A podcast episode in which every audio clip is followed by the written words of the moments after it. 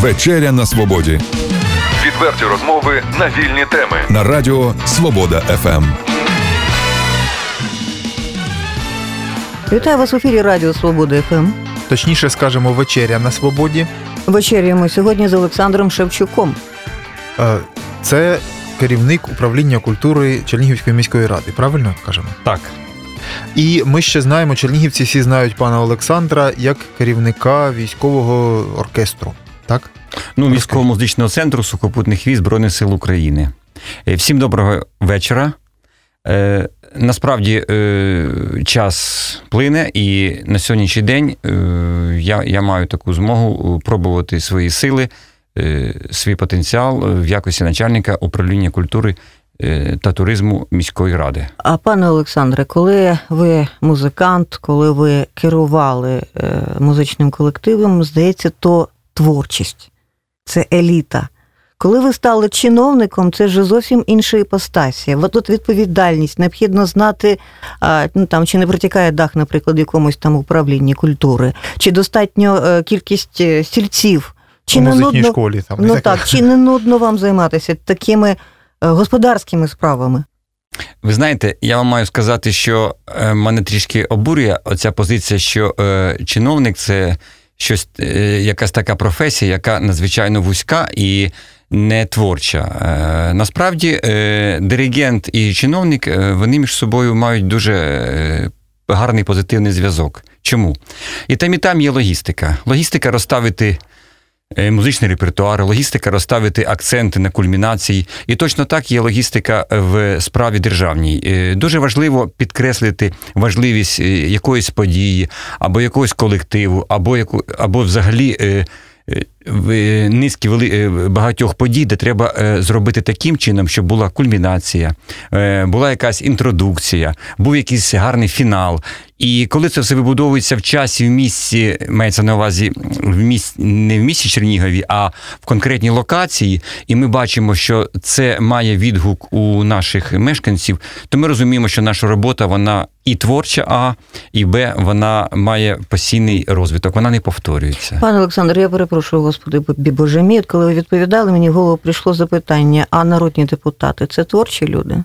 Однозначно, вони мусять бути творчі. Е, Я не можу відповідати за всіх народних депутатів, але е, дивіться, вирішення любого питання воно а в чому сенс роботи народного депутата? Вирішувати всі запитання чи е, створювати нові закони? Ну, взагалі, ідея народного депутата це, скажімо так, втілення через живу людину якоїсь, скажімо так, загальнодержавної ідеї законотворчості. Творчості, так?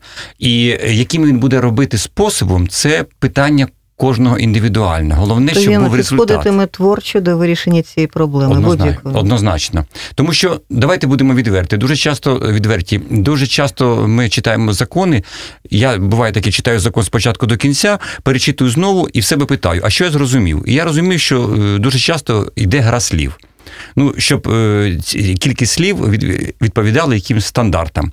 Але насправді не все враховується, і насправді не завжди е, це працює. А мене ще одне запитання. А от е, серед депутатів Чернігівської міської ради скільки творчих особистостей? Ви ж тепер з ними спілкуєтеся безпосередньо, постійно по роботі. То яке, яке ваше враження? От депутатський корпус це люди взагалі творчі, креативні, чи вони такі просто ну е, в- гвинтики у системі? Ну, ви знаєте, якщо порівнювати е, депутатський корпус е, з корпусом Збройних сил України, то я повинен сказати, що однозначно депутатський корпус це креативні, це цікаві, це неповторні особистості. Я не все е, приймаю, можливо, але мені е, цікаво дивитися, що у них є реакція. У них є реакція на слово, на подію, на жест, і це говорить про те, що вони здатні на щось рухатись вперед.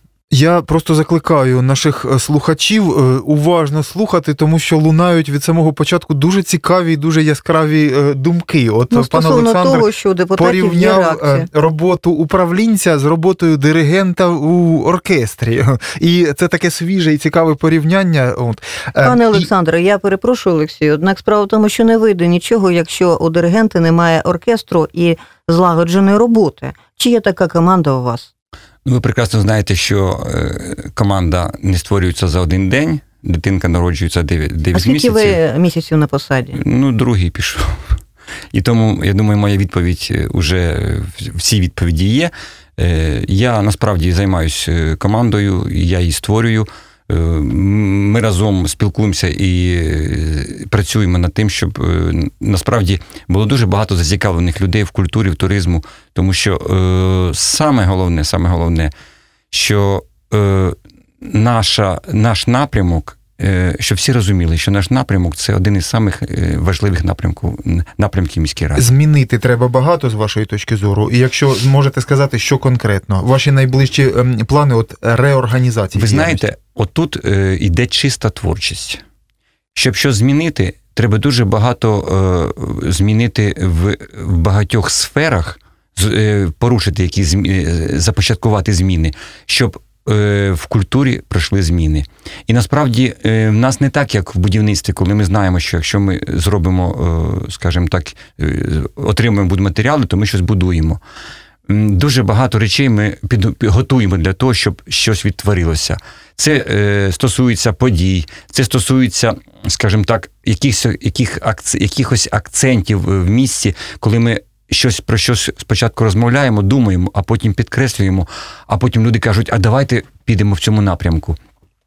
Тут чиста творчість, повірте мені. Давайте ми одразу заговоримо про те, що ну, от День міста. Е, у Чернігові, це тим більше ви, от е, другий місяць, так як на посаді, це для вас, ну е, може, ми помиляємося, поправте, якщо помиляємося. Це як випробування, це одразу майже при вступі на посаду. Державний от День міста. іспит організувати і провести, і і чимось, ну от у гарному слові, ем, у гарному розумінні слова, відрізнятися від того, як це було завжди. От Олексій каже, 5 копійок свої ставлю. Тепер Олексій, я ставлю свої 5 копійок. Справа в тому, що День міста відзначаємо 21 вересня. Так. А ми ж знаємо саме чому, тому що це день визволення від фашистських окупантів. Одразу запитання. От нас, до речі, просили запитати у вас: а, а чи варто святкувати саме 21 вересня? Хай це буде день міста, мається на увазі, хай це буде день визволення від окупації, а день міста це е, отримання магдебурзького права, зокрема, ось такий спосіб. Ну знаєте, тобто ви... про саму дату є е, дискусія вже. Так, так. Ви знаєте, ви е, дуже з однієї сторони безпечну тему підняли, а з другої сторони, вона надзвичайно актуальна. Насправді так склалося, що особливо ті покоління, які пережили війну і е, Я поч... не за одно свято, я за два. Я розумію, я, я ж відповідаю вам на питання. І почали від, відбудовувати країну ці 50-ті роки, то для них свято День визволення Чернігова було одне з, ну, з найважливіших з точки зору того, що це життя. Це це життя їх, їх е, сімей, близьких. І тому акцент на цьому святі був надзвичайно великий. Е, на сьогоднішній день це, ця подія не втратила свої позиції, тому що насправді ми мусимо зараз пам'ятати про 21 вересня 43-го року. Тому що е, на сьогоднішній день е, ми теж е, іде теж е, війна. невизначена війна, і ми теж хочемо знати, а коли буде перемога, а коли е, будуть якісь, е, скажімо так, е, речі, які, після яких ми скажемо наступив мир. Визначена війна, хлопці гинуть. Ми так. ховаємо людей кожен день. Що так. ж там не визначено? Ну, як я маю на увазі не, не, не, не, не оголошена, а вона вона йде кожен день, і ми кожен день, як ото знаєте, раніше було, нам передають по радіо, що відбулося, і чи є втрати, чи нема втрат. Тобто, чи є нагода святкувати День міста в інший день, а цей день залишити як днем визволення і говорити 21 вересня день визволення, а не день народження Чернігова. Адже юридично то не так. Так, ви знаєте, я думаю, що е, з приводу е, святкування е, дня визволення і дня міста ця тема має пройти певні якісь кола, певні кабінети, певні площадки. Наш весь соціум має переговорити про це. Я Громадське думаю. обговорення? Так, однозначно. Тому що е, в даному випадку ми почуємо дуже багато варіантів, і з них будуть не завжди раціональні варіанти. Але в цьому, е, в вашому запитанні, є дуже великий сенс, оскільки насправді Магдебурзьке право і все, що відноситься до Чернігова, до самоврядування, скажімо так, це ми маємо цим гордитись, а ми про це нічого не знаємо. Е, з приводу Дня міста, яке буде святкуватись цього року, я хочу сказати, що так, ми починаємо святкування з 21 вересня, але враховуючи, що ми покладаємо квіти, що ми згадуємо наших батьків, дідів, е, які загинули. за нашу свободу в ті е, часи, ми переносимо основні центральні свята на пізніше, на інші дні, на ближче до вихідних. І таким чином ми, скажімо так, е, є юридична прив'язка.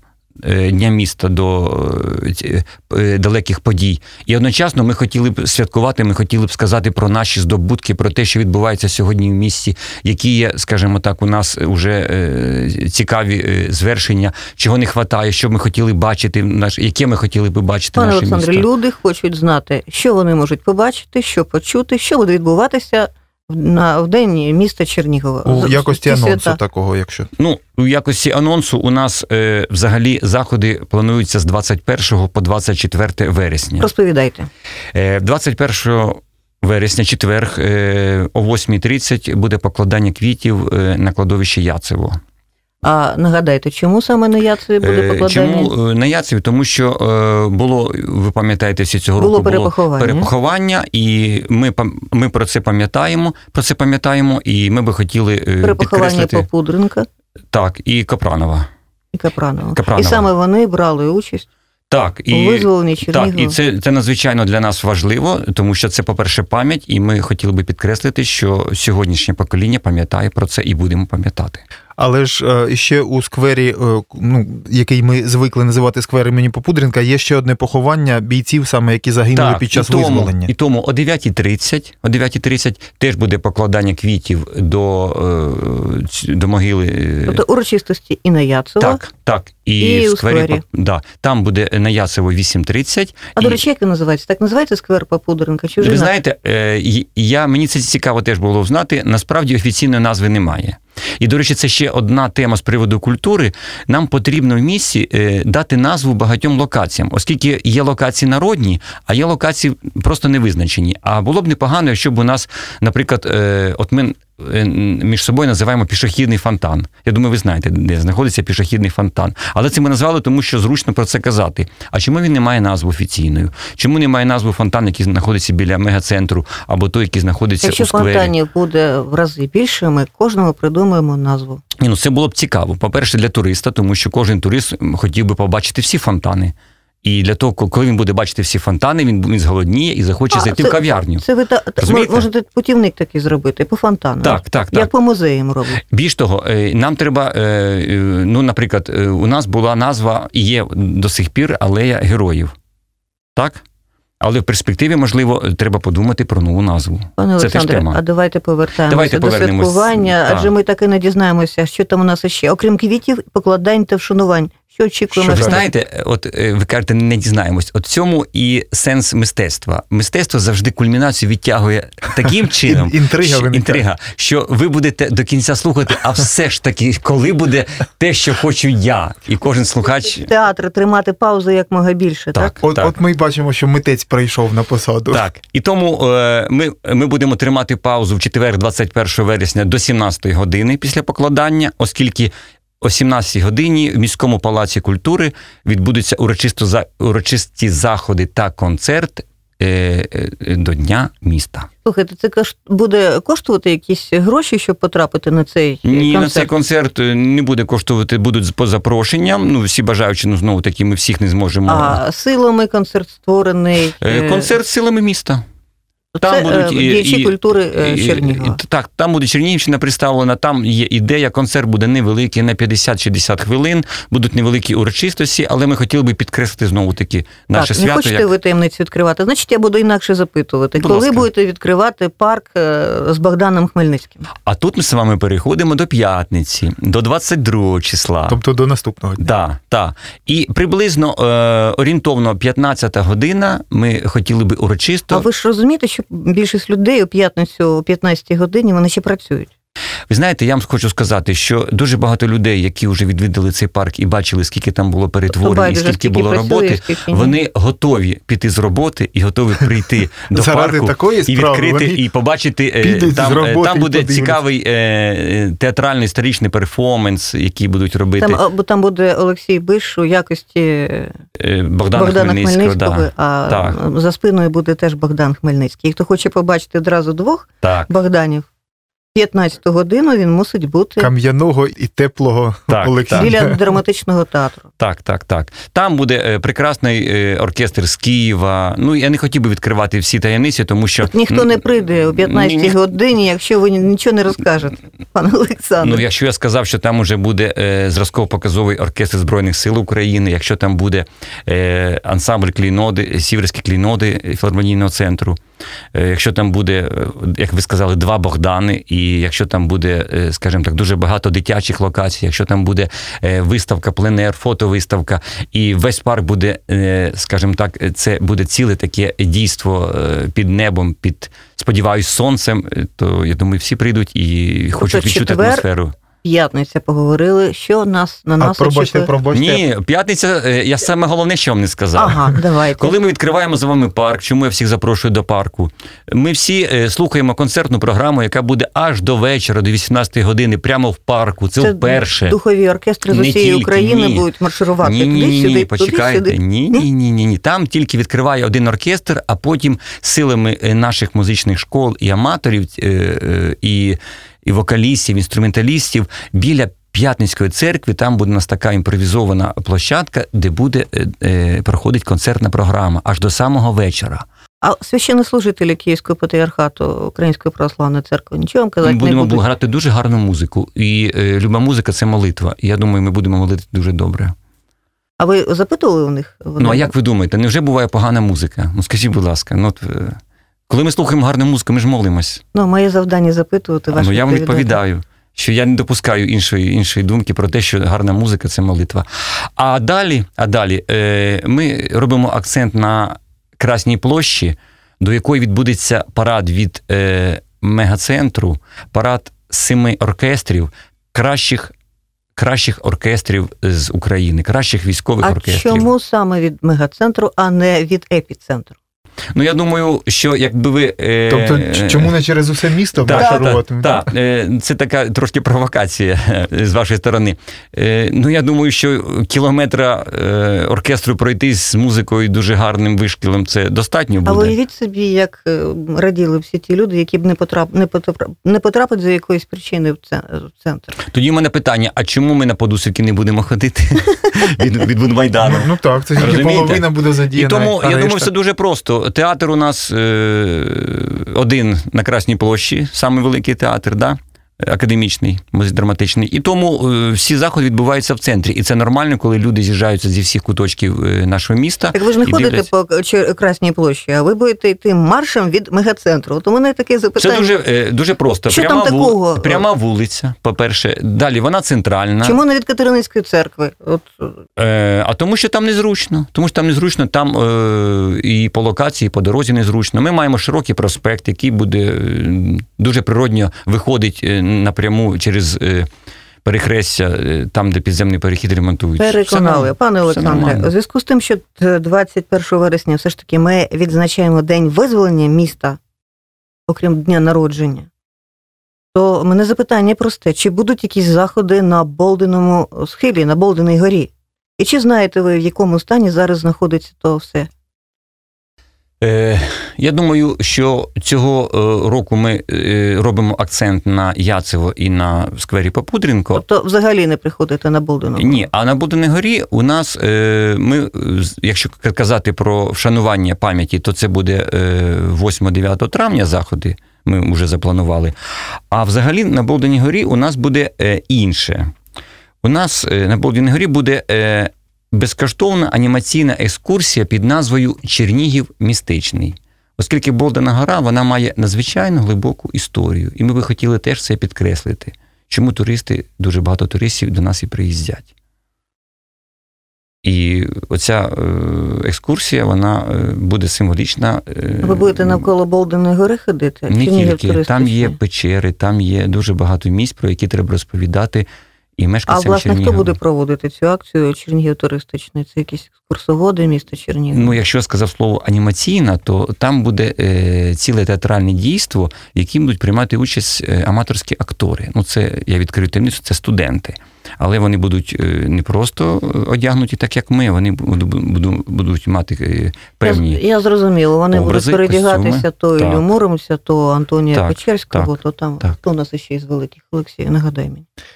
До речі, такі ж спроби вже були, так, організації е, таких Були, е, це анімаційних Традиційно Час від е, часу вони були, про- вони були на валу, а ми цього року вирішили зробити на були. Там і. Мотря Кочубеїха у нас Так, була. так. і Ці всі історії надзвичайно для нас важливі, тому що ці історії розкривають е, Чернігів наш історичний, і це, це дуже гарне підґрунтя для того, щоб приїхали туристи зі всієї А ми не будемо ніякого пам'ятника відкривати, ніякого постаменту до Дня міста. Ні. Нічого такого не буде. Це я просто запитую. Можливо, я просто ні, інформації повної Я думаю, немає. що е, у нас багато пам'ятників, якщо казати про, про, про в цілому про пам'ятники, про пам'ятні дошки. І думаю, в цей період ми е, захотіли би все-таки підкреслити, чому ми збираємось е, і вшануємо пам'ять, і, і чому А святкуємо. давайте ще е, кілька слів скажемо з вашого дозволу про е, стан тих пам'ятників, які вже є, і про їх збереження, і про впорядкування взагалі ситуації з ними. От Це ж про Болдини гори ми говоримо. І про. Болдені гори, і про алею героїв. От про неї сказали. От частину знесли, так е, під час от, активісти, які протестували Частину проти залишили. частину залишили. Якусь систему б хотілося б у цьому бачити, правда? Ем, От що буде на алеї героїв? Чи будуть ці обрубки стояти, прости господи? Е, Там залишилися герої війни, е, Сенько е, і хто, хто там ще у нас? Так, тобто, а, а от ті ем, діячі громадянської війни, їх уже там немає. Що тепер робити з алеєю героїв? Що робити з е, колишнім пам'ятником імператору, на якому було погруддя Фрунзе, і воно стовбичить там е, при вході на, на вали, на підході до Катерининської церкви? От, от, Система от потрібна. єдине, це е, пан Олександр сам мусить це вирішувати, чи все ж таки депутатський корпус так, разом я- яка стратегія е, депутатами? розгляді? Я думаю, що це е, взагалі е, процедура е, таких е, тем, які ви підняли, вона е, непроста. В часі і, і вона складна, і її треба пройти через е, провести і через громадське слухання, і через комісії е, е, істориків і професіоналів, яких висказали своє бачення, і була якась загальна випрацьована концепція. І тому сказати одним словом, це було б некоректно. Я би не хотів би тут ставити акцент, що буде так або буде по-іншому. Це рішення не приймається одноосібно, це однозначно. Пане Олександре, про п'ятницю ми поговорили, все розказали, що буде п'ятницю в Чернігові? Ні, після Давайте. того, коли оркестри прийдуть на Красну площу, відбудеться саме головне: відбудеться урочисте відкриття другого всеукраїнського фестиваля військових духових оркестрів, де буде таке дійство, буде пролог, шоу, виступ найкращих оркестрів з Одеси, Вінниці, Києва і Чернігова на площі. Потім буде заключний фінал. Це ви свої І зв'язки використовували? Це Для не того, аби запросити їх. Ні, це не зв'язки, це мої колеги, е, і вони погодилися з радістю. Вони дуже люблять наше місто. Ну, саме і... тому, що знали вас особисто. Ну, мене багато хто знає. Ну, так це ж є зв'язки. Зв'язки. Ну, можливо, Дружні, так. може. Дружні зв'язки, так. Можливо, дружні зв'язки. Ну, справа в тому, що. м, Я вже побував на декількох цього року фестивалях, і я, я би хотів би, щоб у нас слово, коли ми кажемо фестиваль, під фестивалем було е, якась е, підґрунтя якості. Свято. Так, це було свято, і це було цікаво, розумієте?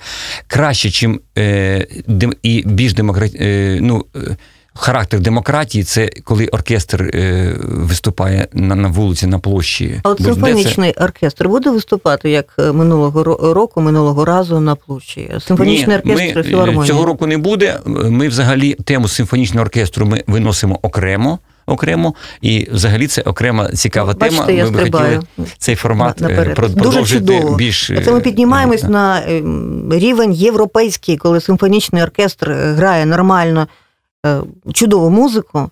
І одразу можна порівнювати себе зі Львовом, там, я не знаю, з Варшавою, там, я не знаю, з, Віднем, чим ще.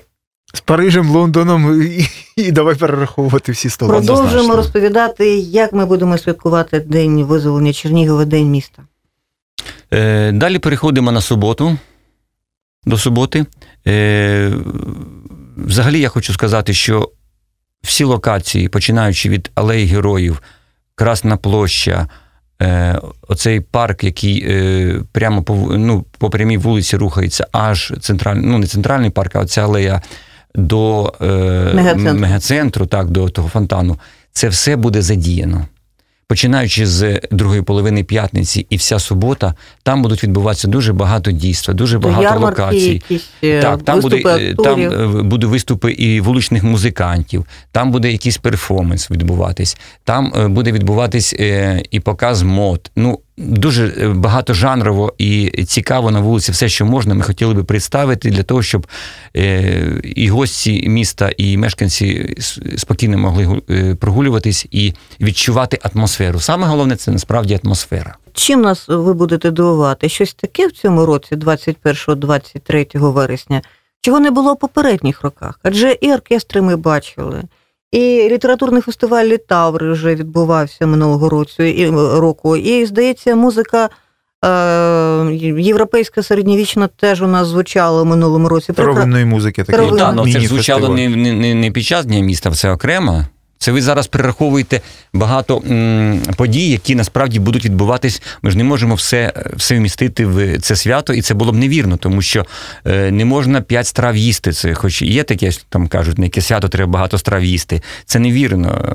Треба Я, я про те, що одну страву. багато з того, що ви говорите, і в минулому році було. Ну, окрім, звісно, що початку святкування на кладовищі Яр. От ви знаєте, я зразу бачу, що ви не були на е, фестивалі в Європі духових оркестрів. Не і- була. Так, тому що, е, ви знаєте, е, це священне дійство, я би назвав би його, яке збирає до 30 до 50 тисяч людей.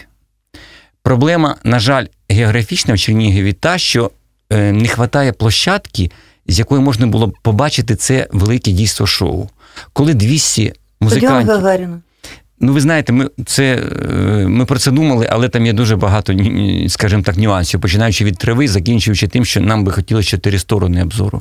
Розумієте, коли оркестри показують дефіле або свою е, шоу-програму, і коли вони рухаються і вибудовують певні фігури, і це пов'язано з музикою, і коли 200 чоловік грає якийсь твір, і у всіх є певне патріотичне під- піднесене, скажімо, такий піднесений такий стан, то я би хотів би, щоб ми це все відчули. А на площі дуже важко це представити, бо площа вона у нас не, ну, не є амфітеатром. На горі перед Катерининською церквою. Всі стоять і дивляться знизу, як ходять. і перекривають в'їзд до Києва і так далі, тому подібне. Ми ці всі локації, повірте мені, продумали вже і прорах... І, і до чого схиляєтесь? Подумали і е, стратегічно. Ну, на жаль, що- стратегічно поки що все-таки Красна площадь е, вона, вона має сенс, тому що е, щоб збирати багато людей, для цього потрібні умови. А Розумієте? якби оркестри йшли на, до Красної площі з різних вулиць. Розумієте? Одні б ходили, я не кажу, там заходили до вулиці Рокосовського, але в той, в той бік, в інший. Тобто, розумієте, потім зустрічалися з п'яти-шести боків. У нас була така прекрасна ідея, що одні йдуть від вокзалу, другі від е, е, п'яти кутів, треті від. Е, Свято облаштували да, для так. всіх. Але е, проблема в тому, що Дорогу перекрили. так, так, у нас ми, ми, ми, у нас є такий орган, як е, поліція, і вони абсолютно вірно кажуть, що А скажіть, дуже а- важко це А оглядові майданчики якісь можна створити для того, щоб люди е, підіймалися, от, щоб це було централізовано, офіційно вирішено і так далі. От я знаю, що у Львові можна е, зайти е, у якусь визначене місце у ратуші, так, у, у, і у, в в історичному міськраді, так би мовити, і оглянути звідти, тобто спеціальна навіть екскурсія є. У нас дзвіниця. От подивитися соборі, на, на якісь ключові майданчик. місця, де щось відбувається, от і щоб люди це знали, звикли до цього, і звідти, от це частково, частково, не повністю, але частково вирішувало б ту проблему, про яку ви говорите. Ну, у вас гарна ідея, до речі. Ну просто треба ще це побудувати, цю локацію. Ну, на- в обласній адміністрації там он є таке е, вежа маленька, туди піднялися і подивилися. Ну, Слухай, правда своїми геніальними ідеями. е. Давай дослухаємо Цікава все ж таки, чим, е, чим нас буде дивувати управління культури Чернігова День свят. Ви питали те, що не було того року. Того року не, не приїжджали богатирські ігри і не був матч Україна-Європа, який відбудеться в суботу. Це футбол? Ні, ні, це богатирські ігри. Там А, будуть, там Україна, будуть Європа. найсильніші люди, які будуть е, змагатись, дві команди: європейська команда від Європи і команда від України. Це коли буде? Це буде, Це буде о 13 годині в суботу, 23 вересня. А в неділю щось буде? Ну, дивіться, четвер, п'ятниця, субота. Ну, ну дивіться, ви жінка, ви знаєте, що ніколи не треба спішити. Так? Давайте ми про суботу поговоримо. А чоловіки цього не знають? Чоловіки Тільки- знають, але не роблять цього. Дивіться, е, з 13-ї години е, будуть богатирські ігри. Прекрасне, е, прекрасне видовищне, я би сказав би, театрально, музичне, спортивне, розважальне свято, оскільки там буде поєднання, синтез поєднання дуже багато видів мистецтв. Це буде прямо на Красній площі, це буде надзвичайно цікаво, колоритно, і е, там навіть будуть задіяні цікаві виконавці е, з України. Але все це я хотів би проанонсувати, щоб ми побачили е, наживо о 13 годині. Після чого о 16 годині у нас буде фінал, є така, такий цікавий проект The Best. І от фіналісти будуть виступати на головній сцені на Красній площі 16 Ну, години. це молодь, так? Так, так. Е, Найпопулярніші, Е, най... да. Ціка, цікава креативна молодь е, в дуже багатьох жанрах. Там і вокал буде, і хореографія, і, скажімо так, інструментальна форма. Це на всю суботу до самої ночі будуть. Ні, е, ні, це всього буде тільки дві години. У нас таким так все стисло буде представляти, що е, ми, ми, ми не будемо, скажімо так, зависати в певних емоціях, а будемо рухатись, рухатись далі. Доходимо до 18 години суботи, і від телеканалу Box Україна та кабельного оператору Основа буде виступ брати Борисенко, Анна Марія. Дуети. Е, Це молодіжний формат. Я думаю, комусь це обов'язково буде цікаво, і конкретно вони прийдуть на цей виступ і подивляться е, при- прекрасні молодіжні ці дуети. А от скажіть, е, от оскільки про це заговорили, е, відкрийте трошечки завісу, підніміть. Так як відбуваються ці переговори, і як визначаються сам принцип?